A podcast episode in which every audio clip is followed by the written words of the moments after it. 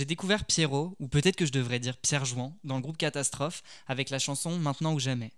Je leur avais envoyé une invitation sur Instagram, ils avaient tout de suite dit oui, mais malheureusement, pour cause de Covid, l'entretien n'avait pas pu se faire. J'ai alors envoyé un message privé à Blandine Rinkel, l'une des fondatrices du groupe. Elle m'avait répondu par l'affirmative, mais là, ce fut son emploi du temps qui s'est malheureusement rempli trop vite. Et puis un jour, je suis tombé sur une story d'un artiste qui présentait Pierrot, et son visage m'était familier, puisqu'il s'agissait de Pierre Jouan, le membre du groupe Catastrophe, mais qui se lançait cette fois en cavalier seul dans un projet solo, intitulé Pierrot, avec un tréma sur le haut. J'ai écouté les deux morceaux qui sont sortis, intitulés Sans leçon et Ulysse, et c'était beau, doux comme du velours. J'ai été invité à son concert aux Trois Baudets, et c'était comme un instant suspendu dans le temps, comme une parenthèse enchantée dans les nuages. Je vais vous laisser avec lui, mais avant, je voudrais vous faire écouter la musique Maintenant ou jamais du groupe Catastrophe, qu'il a composée et dans laquelle il chante. Je vous laisse avec lui, belle écoute.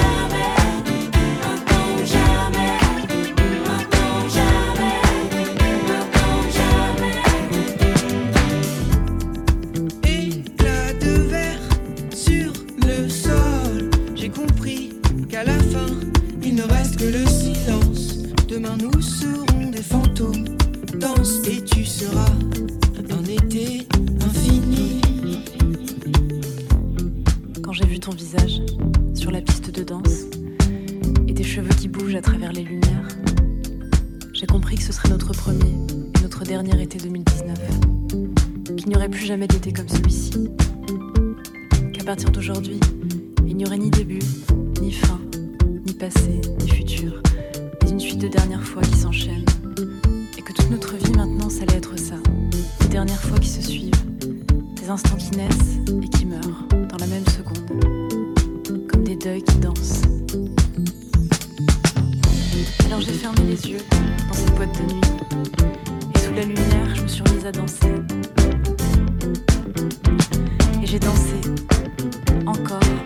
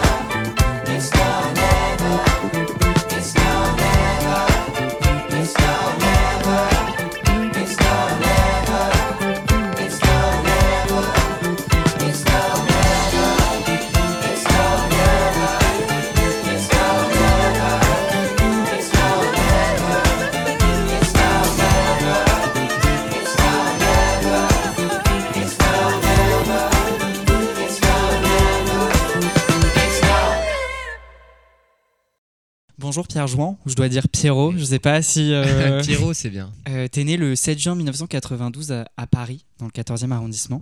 C'est vrai. Comment, comment est-ce que tu définirais ton enfance? Euh, une enfance euh, plutôt heureuse, avec des voyages, des une, une- une famille assez unie dans un premier temps en tout cas. Donc euh, oui, non, une, une, euh, solitaire. euh, je pense que je passais beaucoup de temps seul à imaginer des choses, lire. T'imaginais quoi? Bah, je me faisais des.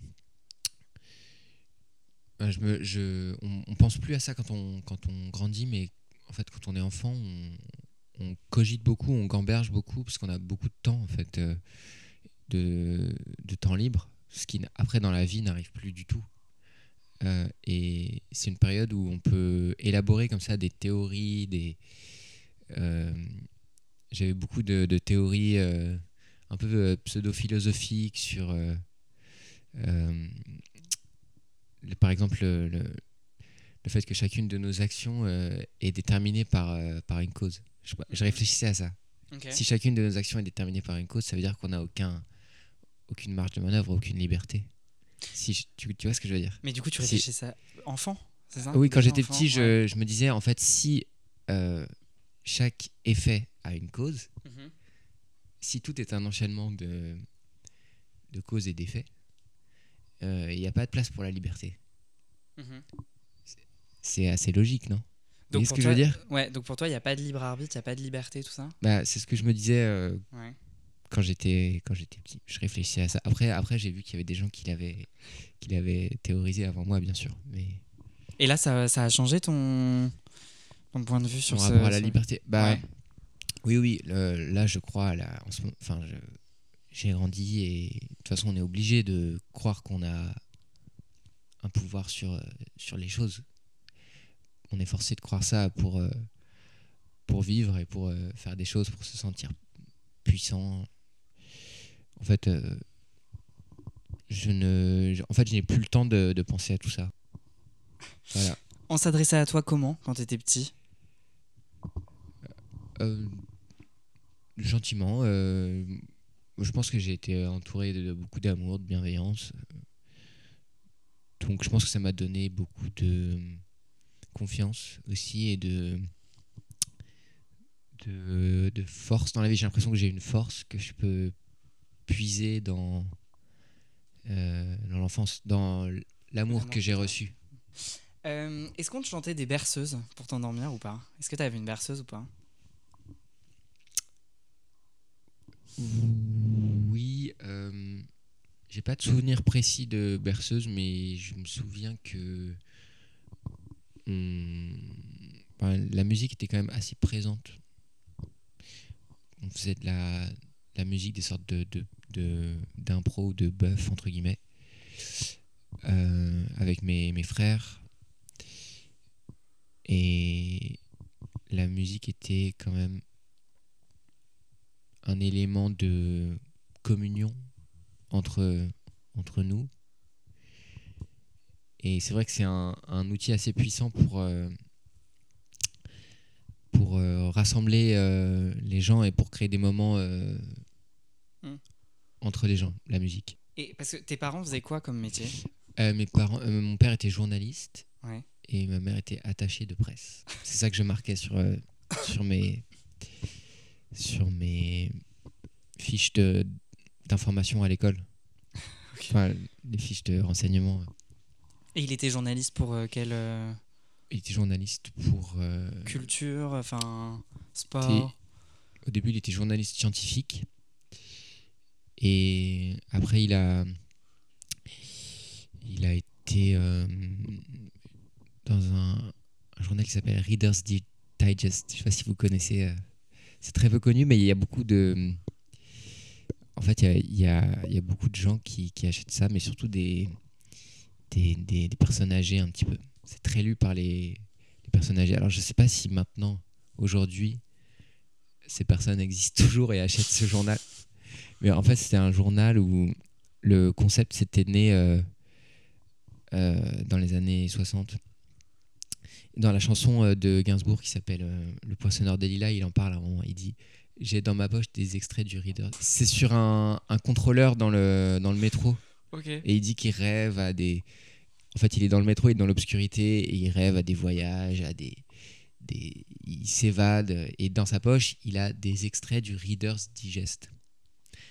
Et en fait, c'était le journal. C'est né aux États-Unis. Et le concept, c'était de juste prendre des extraits des choses. Genre des extraits de. mettons. euh, L'Assommoir d'Émile Zola ou Les Misérables de Victor. Ou en fait, le concept c'était genre de euh, condenser, de, synthétiser les choses pour que ça passe plus vite. C'était le début de, de la- de l'accélération euh, des, des choses et les, les, les gens n'avaient plus le temps de lire tout. Donc, on- en fait, le concept c'était de prendre plein d'extraits de choses et pour être plus efficace, de lire les choses plus rapidement. C'était ça le, le truc. Ouais, pour être plus efficace, mais sans creuser vraiment le fond, du coup. Voilà, c'est ça le, le, le, problème, c'est ça.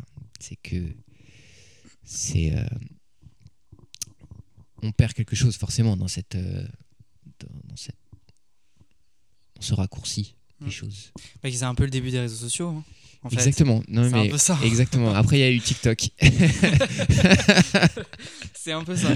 Euh, du coup, tu dirais que ta famille, donc tu dis que tu faisais des bœufs avec, euh, des, avec tes frères, avec tes frères. Oui. Euh, comment est-ce que tu dirais toi que tes parents ils t'ont familiarisé avec les arts?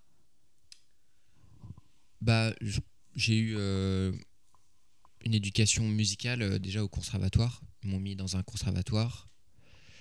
T'avais envie d'y aller ou pas? Ou c'était un peu Pas trop au début, oui, Ouais. c'était un peu obligatoire, mais en fait, après, rapidement, je. Surtout euh, à partir de 12 ans, là, j'ai vraiment euh, eu un coup de cœur sur la musique. Et là, à ce moment-là, j'ai. euh, J'étais vraiment à fond dedans. Et en fait, encore une fois, ça m'a donné beaucoup de- d'armes en fait, pour la suite parce que c'est pareil, c'est un moment où on a beaucoup de temps pour se plonger dans les choses et approfondir des choses. Musicalement, euh, il y a des, des sortes de. une base quoi, musicale que j'ai acquise à ce moment-là et que un bagage en fait musical que. une sorte de boîte à outils que, dans laquelle je peux puiser aujourd'hui tout le temps. Est-ce que que tu as eu une crise d'adolescence avec la musique? Est-ce que tu as cherché à t'éloigner goûts, des goûts musicaux de tes parents ou pas? Hmm, Non, pas trop. euh, J'ai pas vraiment euh, utilisé la musique comme euh, outil de rébellion pour. Mais j'étais en fait. Ouais, je me souviens que les autres euh, de mon âge avaient genre des, des stickers sur les, les Eastpak. Est-ce que les gens ont toujours des Eastpak aujourd'hui? Plus tellement. hein. dans les Plus collèges tellement. Ah non. Il faudrait que je vois, Ouais. mais parce que en fait, je constatais que en fait, c'était toujours les mêmes. En fait, il y a des sortes de groupes qui sont des icônes de la rébellion, quoi, et qui, selon les générations, ne changent pas en fait. Enfin, c'est toujours euh, les Sto- les Rolling Stones ou euh, Good Charlotte ou Blink 180. Je crois que les gens, les collégiens, ils écoutent toujours Blink 182 aujourd'hui. Euh, et moi, j'ai jamais été dans ce délire. Et euh, en fait, euh, j'écoutais. j'écoutais plus de la musique de la musique de filles enfin, prétendument euh, de filles par exemple Shakira ou des choses comme ça enfin je me souviens que mon, mon, mon frère me disait que c'était de la musique de filles après je sais pas si c'est oui c'est Mm. en tout cas c'est ce, qu'on me disait mais aujourd'hui j'aime j'aime j'aime toujours ça la euh, la musique qu'on dit de, de filles par exemple j'adore Taylor Swift que j'ai écouté le le, le dernier disque là. Et donc en fait, en fait, ce que je veux dire, c'est que je suis pas vraiment euh, rock. En fait, j'aime pas trop le rock. Donc du coup, est-ce que tu as, l'impression d'avoir ressenti une marginalité ou pas? Euh, oui, oui, oui, clairement. oui, j'ai aussi découvert la musique classique à ce moment-là. Donc c'est pareil, c'était pas vraiment. euh, Hmm. dans la jeune. dans l'air du temps quoi Enfin, euh, et c'était euh, oui quand même assez marginal même si après en fait j'étais dans un lycée pour, pour faire de la musique enfin le lycée d'horaire aménagé CHAM le classe horaire aménagé et là j'avais il y avait que des gens qui aimaient la musique classique donc là me sentais plus euh, plus du tout euh, marginalisé Ok. Si tu devais choisir un morceau qui t'inspire dans tes créations, ça serait laquelle? En ce moment euh, le compositeur japonais Sakamoto.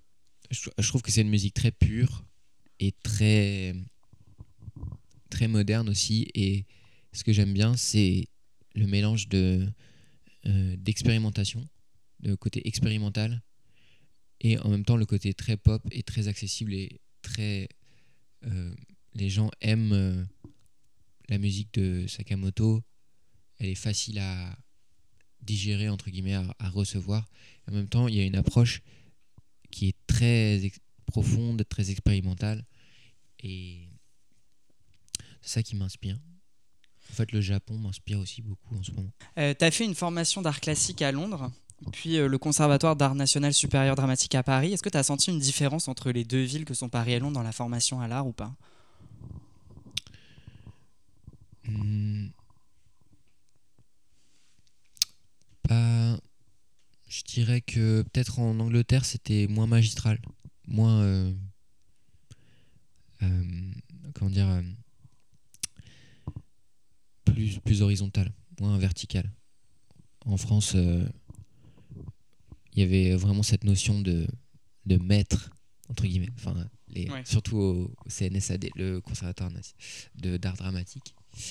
Enfin, cette notion de, de qu'il y a quelqu'un qui sait et qui apprend aux, aux autres. Alors qu'en Angleterre, c'est peut-être, c'était peut-être plus euh, euh, Il n'y avait pas de hiérarchie, euh, quoi. moins de hiérarchie et plus basé sur euh, plus anglo-saxon, je pense. C'est le côté anglo-saxon dans la pédagogie où il y a c'est plus fondé sur euh, l'échange, le dialogue avec les élèves et la participation, le fait de formuler ce qu'on pense, de confronter à d'autres points de vue. Et c'était moins une personne qui divulgue un savoir à d'autres. Ok. Euh, donc, tu as été à Londres et j'ai lu dans une interview que tu dis que tu aimerais bien conjuguer à la fois l'anglais et le français dans tes créations sonores. Hmm. Pourquoi est-ce que. Bah parce que euh, en fait le français dès que je fais quelque chose en, en anglais que j'essaie d'écrire en anglais bah ça sonne tout de suite un peu fake un peu faux. Donc je suis obligé de m'exprimer en français parce que c'est ma langue et c'est le plus sincère pour moi. Mais en même temps euh, toute la musique que j'écoute euh, c'est pas c'est plus de la musique anglo-saxonne. Ok. Le- Quand, quand on écrit, comment on choisit les mots, les phrases Comment, comment on forme ce qu'on a envie de dire avec précision? Euh, en fait, c'est une question de temps. En fait, tout simplement, faut juste passer du temps, euh, se poser avec euh, une feuille blanche, et en fait, tout de suite, le cerveau produit des choses. C'est assez magique. Il faut juste avoir pas de distraction, pas d'écran et du temps, et le cerveau règle tous les problèmes euh, à notre insu presque. Et t'as un lieu ou pas pour écrire? Pas forcément. J'ai un studio Ouais. mais euh, en fait euh, j'y vais rarement et j'essaye de j'ai un petit studio mobile avec euh, des petites enceintes que je peux amener partout donc en fait je préfère le côté nomade pouvoir aller dans un Airbnb n'importe où me poser et faire de la musique Donc c'est vrai que vraiment tu peux, tu peux écrire partout, c'est même dans le métro si tu as une idée comme ouais ça. ouais Ok, d'accord, il a pas de. Ok. Euh, en 2016, tu cofondes le groupe Catastrophe, qui est un groupe de musique qu'on pourrait qualifier d'alternatif. Quelle est la pire catastrophe que tu te souviens avoir commise? Si tant est qu'il y en ait une. hein. Euh, hum, commis une catastrophe. Euh, je sais pas. euh, des catastrophes. On, a eu beaucoup de catastrophes avec catastrophes justement parce que on a beaucoup expérimenté en fait et on a fait énormément de choses. Euh, on a fait des, émissions de radio un peu comme, comme celle-ci. Euh, et en fait, en fait, ça nous a vraiment servi de terrain d'expérimentation pour faire des choses. Donc, on a eu beaucoup de ratés euh, dans ce qu'on faisait, des- artistiquement, quoi. Euh, On a fait des, des, des sortes de, de, de à l'époque, on, on faisait des sortes de, de choses un peu théâtrales, un peu opératiques, dans des dans un lieu qui s'appelait euh, Madame Arthur, enfin Mm. qui, euh, Le cabaret. Madame Arthur. Mm. Et il y avait beaucoup de, de, de gênance, un peu de, de, malaise, parce que ce qu'on faisait, c'était vraiment, je pense, étrange pour les gens. Mais en même temps, euh, je pense que c'était touchant, je pense, à voir, et parce que on tâtonnait, et on expérimentait, et on et on n'avait pas peur en fait de se planter, de faire des choses un peu ridicules. Par exemple, une fois, on avait fait un, des kimonos avec euh, des couvertures de survie. Des- vous voyez les, les Ouais, couvertures euh, dorées. Et pendant tout le, le- On faisait un spectacle tous les, tous les mois chez Madame Arthur. Et pendant tout le spectacle, il y avait les bruits des. des le, le- voilà, le bruit des, des kimonos. C'était hy- hyper. euh, distrayant en fait. C'est-. Voilà, par exemple. Ok. Sur le site du groupe, on voit que l'idée euh, du groupe Catastrophe est née de la phrase suivante Tout pourrait être autrement. Qu'est-ce qui aurait pu être autrement, toi, dans ton parcours? Hmm, bah, hum, j'aurais pu. euh, je pense que si j'avais pas euh, rencontré Blandine, qui est ma copine et qui avec qui on a fondé Catastrophe et avec qui on a fait beaucoup de choses. Je pense que si j'avais pas rencontré, j'aurais pas forcément eu le courage d'assumer que je voulais faire de la musique et que je voulais euh, faire des choses artistiques. Donc en fait, euh, je pense que j'aurais pu euh, faire complètement autre chose, peut-être de la finance Ah oui. ou Deux salles, deux ambiances. de de- Non, j'aurais fait complètement autre chose. Ok. Euh, Enfin, ton deuxième album avec le groupe Catastrophe Gong sort en 2020, qui est sous-titré euh, Comédie musicale. Et euh, vous avez dit le groupe que la comédie musicale, c'est un coup de cœur un peu honteux qui vaudrait mieux ne pas révéler lors d'un rendez-vous amoureux. Pourquoi est-ce que la Ah bon? Ouais. Pourquoi est-ce que la comédie musicale c'est encore le genre trop tabou? Est-ce que c'est son côté kitsch? Est-ce que Bah ouais, il y a beaucoup de. Enfin, c'est vrai que qu'il y a beaucoup d'a priori par rapport à la comédie musicale et c'est c'est dommage, mais en fait, il manque, surtout en France, euh, j'ai l'impression qu'il manque une modernité dans la manière dont c'est fait aujourd'hui. Après, là, j'ai vu Starmania ouais, de Et- Thomas Joly là, à Mm. la- et c'est. c'est ouf, c'est trop bien. Tu l'as vu aussi Ouais, je l'ai vu. Ouais. Ouais. C'est euh, là, je trouve qu'il y a quelque chose de réussi dans la modernité euh, et les lumières, c'est assez quand même assez assez pop et moderne. Mm.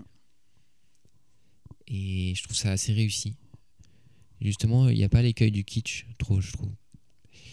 Ce qui est l'écueil euh, principal des comédies musicales, enfin qu'on peut faire aujourd'hui, surtout quand c'est fait en France. J'ai l'impression, euh, en Angleterre ou aux États-Unis, ils ont vraiment une culture de la comédie musicale et c'est vraiment les- le pays de la comédie musicale, euh, les États-Unis en tout cas. Et en France, euh, c'est parfois en fait pas assez bien fait en fait, peut-être Pour être vraiment intéressant. Est-ce que tu peux chanter un, un- un extrait de Maintenant ou jamais ou pas? Euh, ouais. Euh, je ne sais pas où je vais. La musique dans ma tête comme un diamant dans le noir. Et les journées passées s'en vont. Retourne-toi, il n'y a rien. Tu vois bien, la jeunesse a disparu. Après, c'est Premier couplet. bien. Ah, tu la connais bien. Euh, ensuite, tu décides de te lancer en cavalier seul. D'ailleurs, je, je fais juste un- une petite, Cavalier seul. je fais une petite parenthèse. J'ai vu le spectacle Gong moi, à Rennes. J'avais Ah, beaucoup trop bien. aimé. Ouais, j'avais beaucoup aimé. Enfin bref, voilà. Euh, donc ensuite, tu décides de te lancer en cavalier seul avec un projet que tu appelles Pierrot. Euh, pourquoi à cet instant-là? Est-ce que c'était maintenant ou jamais d'ailleurs le- oui, je pense que c'était maintenant ou jamais. Pourquoi Parce que euh, en fait, c'était assez euh,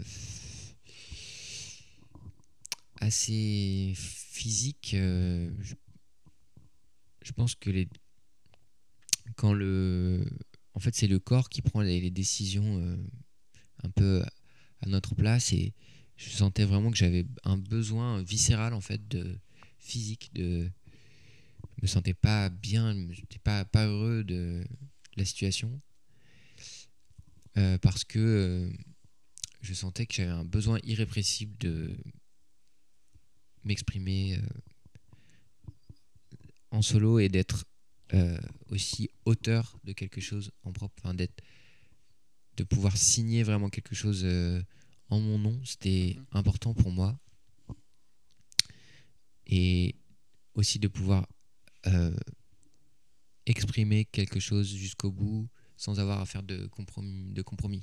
ce qui Ouais. dans un groupe est la monnaie courante. Parce qu'il y en a beaucoup du coup des compromis euh, chez Catastrophe. C'est pas, euh, enfin compromis, on dirait que c'est un peu euh, une demi-mesure, alors Mm. qu'en fait non, c'est juste que c'est c'est vraiment pas la même chose. Quand on travaille tout seul, on peut avoir une vision très précise de ce qu'on veut faire et l'appliquer de manière un peu dictatoriale. Et quand on est en groupe, on se rend compte que les autres ont parfois des meilleures idées que nous.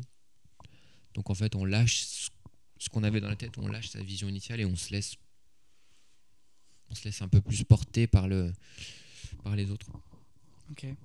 Et est-ce que passer d'un collectif à un unique individu sur scène, est-ce que la pression est pas plus grande? Euh, si clairement c'est beaucoup plus intense. Surtout juste avant de rentrer sur scène, quand on est vraiment tout seul. euh, Ouais. Quand on est en groupe, on peut se faire des petits hugs. Il y a une chaleur humaine, il y a une euh, vraiment une. C'est à des moments assez beaux quoi de communion. Alors que quand on est tout seul, juste avant de rentrer sur scène, il y a vraiment une énorme solitude quoi, une une angoisse. Et du coup, je l'ai dit, hein, ton nom de scène, c'est c'est Pierrot.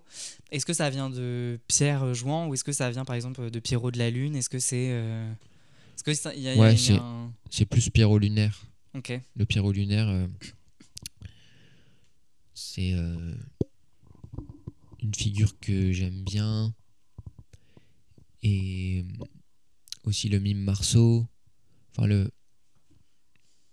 Il y a des, beaucoup de- d'inspiration théâtrale aussi dans ce que je fais. Mhm.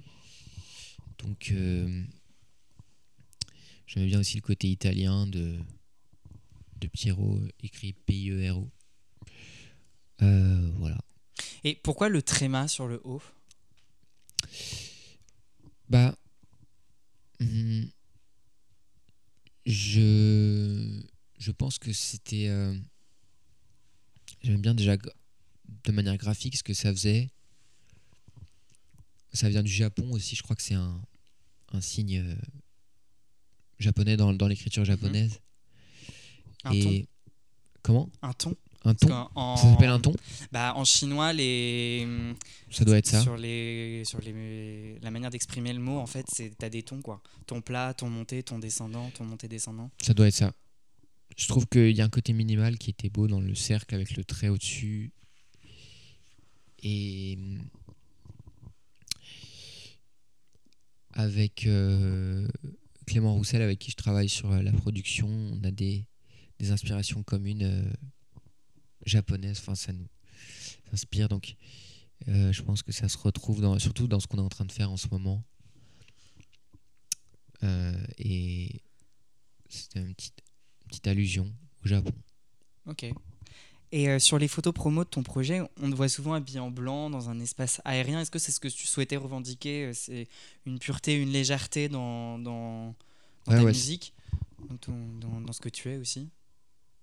Ouais, ouais, c'est.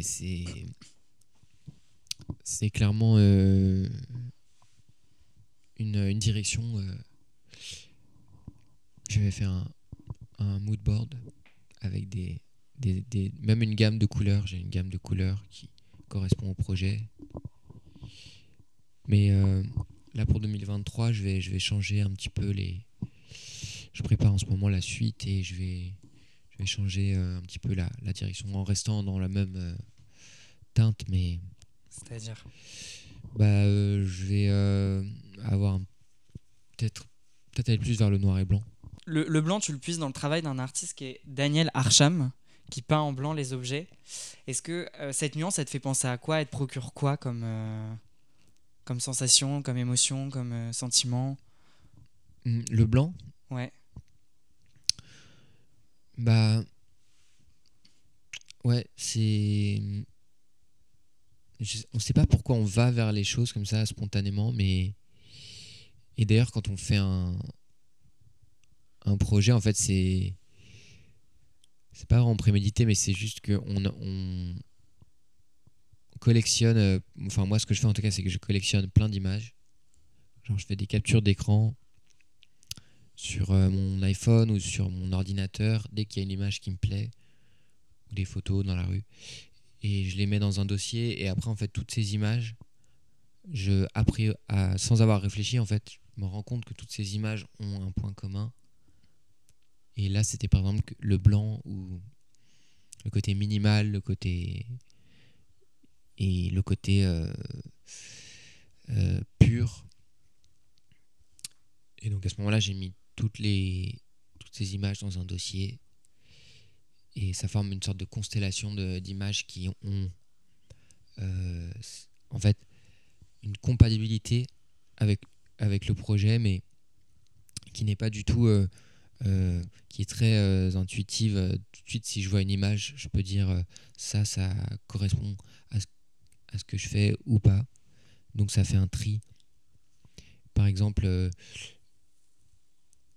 il y a des images qui vont plus être compatibles avec ce que je fais avec Catastrophe et des images qui vont plus être compatibles avec Pierrot. Et après, en fait, je pense que c'est de l'ordre de l'inconscient, en fait. Tu sors un premier titre qui est appelé Sans le son. Euh, et tu dis qu'en musique, il faut toujours commencer par un silence. Pourquoi? Oui. Bah parce que c'est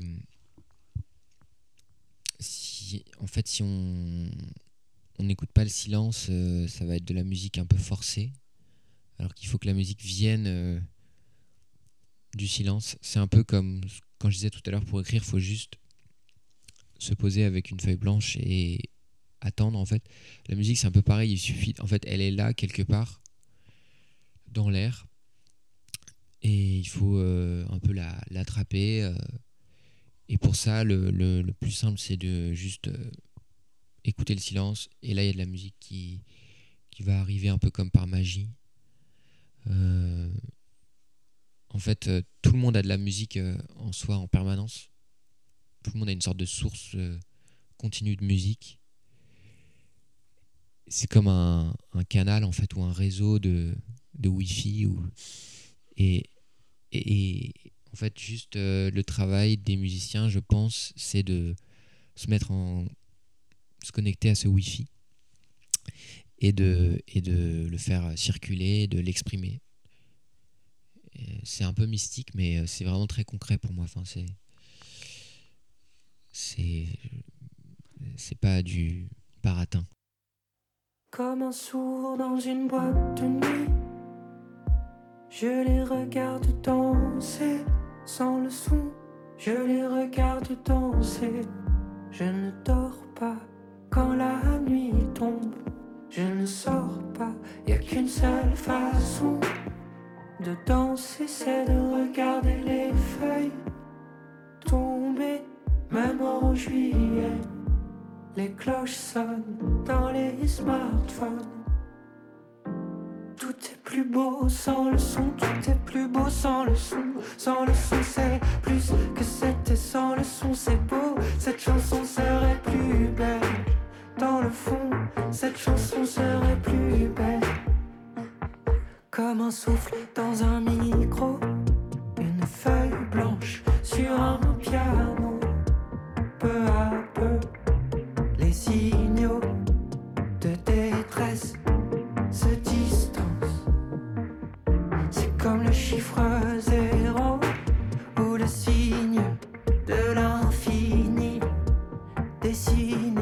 Sur la buée d'un carreau.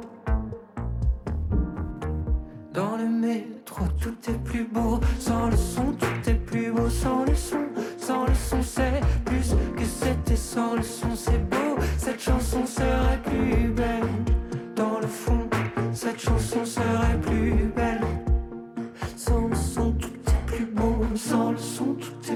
Sans le son, sans le son, c'est plus que c'était. Sans le son, c'est beau. Cette chanson serait plus belle.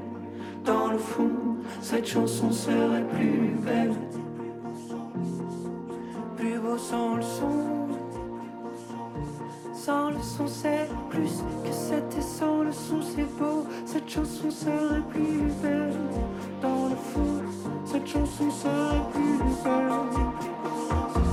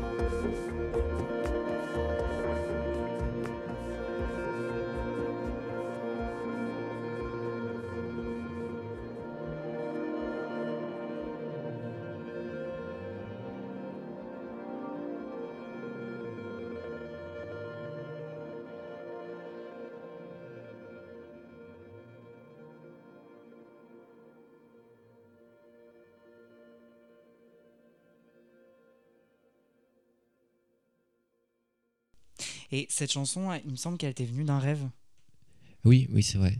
Il y avait, tu, tu le dis, euh, quelqu'un est là, planté au milieu d'une piste de danse. Autour de lui, des corps dansent au ralenti au son d'une musique qu'il n'entend pas. Séparé des autres, et pourtant là, il les regarde s'agiter, comme au travers d'une vitre de plexiglas. Immobile dans la fumée, il les regarde danser sans le son. Est-ce que toi, ça t'arrive de te sentir comme cet homme en marge, en quelque sorte, dans cette société ou pas? Oui, oui, clairement, euh, je me- je- je m'identifie à cette, euh, cet homme, euh, ce sourd dans une boîte de nuit, qui est dans une boîte de nuit. Et je pense que le blanc, c'est un peu ça aussi, c'est un peu le silence aussi. Le bruit blanc? Le, le, bah le, la que, couleur ouais, blanc, le ouais. bruit blanc aussi, je- Ouais. ou le bruit rose, il y a des bruits roses aussi. Il y a des- en musique, il y a les pink noise et les white noise. Euh, mais oui, le, le- bah, on parlait du blanc tout à l'heure, je pense Mm. que c'est ça aussi, c'est le fait de ne pas entendre. Et j'avais vu aussi euh, un film sur Sound un of aveugle. Metal. Ouais, tu- vous l'avez vu? Sound of Metal. Mm. Je pense que c'est ça qui m'a qui m'a fait faire ce rêve. Ok. C'était juste après ou quelques temps après? Oui, je pense, oui. Ouais. Qu'est-ce qui t'oppresse le plus Le son ou justement être sans le son? Euh, le son. Enfin, le, le trop plein de sons et d'inf- d'informations. euh, Aujourd'hui. ouais, le. Après, euh, je dis ça, mais comme j'ai grandi à Paris, je, je pense que j'ai été aussi beaucoup habitué aux, aux, interférences sonores et au bruit de moto, tout ça. Donc je pense que ça peut aussi euh, m'angoisser, trop de silence. Donc le- les deux sont vrais. Pas de réponse euh, binaire. Tu sors un deuxième titre après qui s'appelle Ulysse, qui aborde la thématique de la surexploitation de nos téléphones, enfin de notre euh, addiction au numérique. Pour toi, euh, qu'est-ce qui pourra, qu'est-ce qui pourra nous sauver de nos téléphones? Quand on fait de la musique, on peut pas peut pas consulter son téléphone en même temps ou quand on même quand on écoute de la musique, c'est mieux de ne pas être sur son iPhone. Donc en fait euh, la musique c'est le le remède parfait parce que le temps est ininterrompu quand on écoute de la musique, il peut pas y avoir on peut pas arrêter pour faire quelque chose d'autre et revenir. Enfin, il faut écouter du début jusqu'à la fin le morceau pour comprendre l'émotion du morceau. Et tu passes combien de temps toi sur ton téléphone? Si là je te demande de regarder la minuterie de, Ah, euh, de ton téléphone, tu passes combien de temps beaucoup, je pense. Oui, trop. Clairement trop. Mais je suis en lutte là en ce moment. euh. C'est une guerre. C'est. Pour éviter de passer trop de temps dessus. Bah, c'est- oui, c'est une, une guerre avec soi-même. Mm. Temps d'écran. 3 heures. Moyenne quotidienne de 3 heures. Mais un jour, j'ai fait 6 heures. Mais en tout cas, vous avez déjà parlé, as déjà parlé des réseaux sociaux et du numérique avec Catastrophe. Oui. Par exemple avec le morceau euh, So- Social Network. Oui. T'en reparles maintenant. Euh, tu trouves que c'est de pire en pire l'addiction des gens ou tu trouves que quand même il commence à y avoir une prise de conscience euh, de, de cette addiction? Est-ce qu'on en prend conscience mais en fait finalement on change pas trop notre manière de, de, de, de faire? Je pense que je vois pas trop d'amélioration à ce niveau-là. Enfin, c'est sûr qu'on aime détester euh, les, les réseaux sociaux alors qu'on les pratique. on- Mm. Ce qui est paradoxal quand on y pense. Enfin, personne n'aime, euh, personne n'est fan d'Instagram ou de ou de TikTok. Euh, voilà. Il n'y a plus rien à dire. Est-ce que tu peux Mes chanter un... pensées. Hein Est-ce que tu peux... c'est c'est pas très intéressant. Est-ce que tu peux, tu peux chanter un, un extrait de, de Ulysse? Ah oui, vas-y. Alors, qui nous sauvera de ce qu'on aime, qui dont nous protégera de nous-mêmes, de nos téléphones. Et euh, quand est-ce que sort ton premier album euh, là? Parce que du coup là il y a deux sons qui sont sortis. Oui. Bah là, je travaille sur euh, plus un EP Ok. et je vais publier ça en 2023. Euh, si je te demandais de choisir entre Catastrophe ou Pierrot Euh, mais les deux, l'un n'exclut pas l'autre, hein, vraiment. Et euh, tu dirais que tu puises les mêmes inspirations musicales chez Catastrophe que chez Pierrot ou c'est vraiment. Non, c'est très différent. Catastrophe, c'est plus inspiré par la musique des années 70. Fait, Catastrophe, ce qui fait Catastrophe, c'est aussi le. Déjà, les voix, les... il y a plus des inspirations des Beach Boys, des Beatles. Les voix, la batterie, la basse. C'est comme une sorte de. Bah, de fascination pour la musique telle qu'elle était faite avant. Un peu sans les ordinateurs, avec ce côté chaud et des voix, des voix et des, des instruments qui jouent en vrai. Alors que, alors que Pierrot, bah, c'est beaucoup plus euh, électronique, euh, mo- moderne, enfin c'est beaucoup plus... euh, c'est pas du tout les mêmes inspirations. Bah écoute, voilà. Trop C'est bon. bien. C'était trop bien. Ça va? Trop cool cette interview. Merci.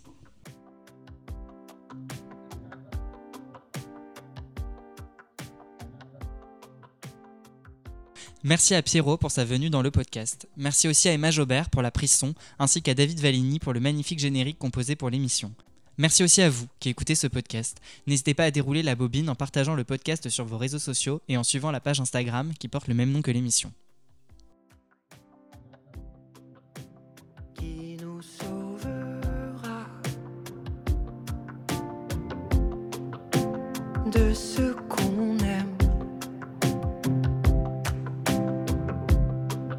Qui dont nous